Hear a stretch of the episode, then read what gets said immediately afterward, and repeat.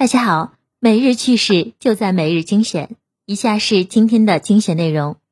很多人都想知道小米早期为什么搞饥饿营销。对此，雷军在为小米十周年主题演讲的预告片中做了解释。雷军称，之前的饥饿营销真的是因为产能跟不上，现在每年挣的钱，硬件综合净利率不到百分之一。至于让投资人赚一倍的承诺何时兑现呢？雷军称，这是给自己挖了个坑。而谈到退休，他表示要先实现三个愿望。在极微网看来，现在基本上很少看到小米玩饥饿营销了，跟之前相比是一大进步。一方面是小米搞定了供应链，另外一方面则是竞争日趋激烈，使得饥饿营销没了用武之地。一边是 TikTok 被美利坚强买，另一边 Facebook 也没闲着。八月五日，Facebook 旗下的社交媒体平台 Instagram 正式在美、印。英等五十多个国家和地区上线了新功能 Reels，而外媒 CNN 直接讽刺称，Reels 几乎是 TikTok 的翻版。Facebook 在抄袭对家的产品特点方面有着悠久历史。极微网表示，Facebook 这一抄袭中国公司的创意，直接把西方科技公司标榜的创新面具给扒了下来。至于它能否在全球市场跟 TikTok 一较高下，那就很难说了。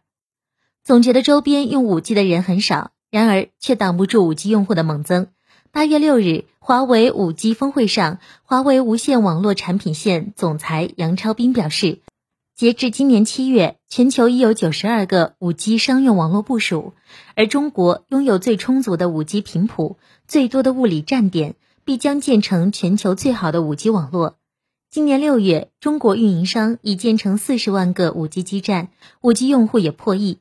他预计今年底，中国运营商将建成八十万个五 G 基站五 G 用户数将超两亿，两个数字均占全球百分之七十以上。极微网认为，只要五 G 套餐亲民合理，加上五 G 信号覆盖完全，到了年底，五 G 用户破两亿，问题应该不大。印象里，之前哈罗把美团的单车拉到过郊区，很快，哈罗的单车也被拉到了郊区。只不过采取该举动的是出租车司机，在内蒙古巴彦淖尔临河区，近一千辆哈罗助力车和单车被部分出租车司机运到了郊外。哈罗单车一位负责人介绍，哈罗单车投入当地市场约两个月，骑行率较高，可能是影响到了出租车行业的生意。目前，哈罗单车已报警。在极微网看来，共享单车最大的敌人有两个，一个是传统的交通运输系统。另一个则是人民群众的素质，所以还是好好珍惜现有的共享单车品牌吧，整不好哪一天共享单车就没了。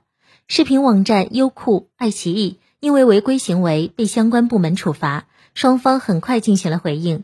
优酷相关负责人称：“我们向有关部门做了深刻检讨，并已整改完毕。”爱奇艺方面表示，积极配合相关调查，已在第一时间下架相关内容，对此造成的影响深表抱歉。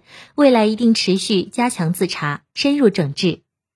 极微网认为，视频网站是得好好管管了，用户体验一团糟，开了会员还免不了广告，因为有会员专属广告，超前点播的出现更是让会员成了摆设。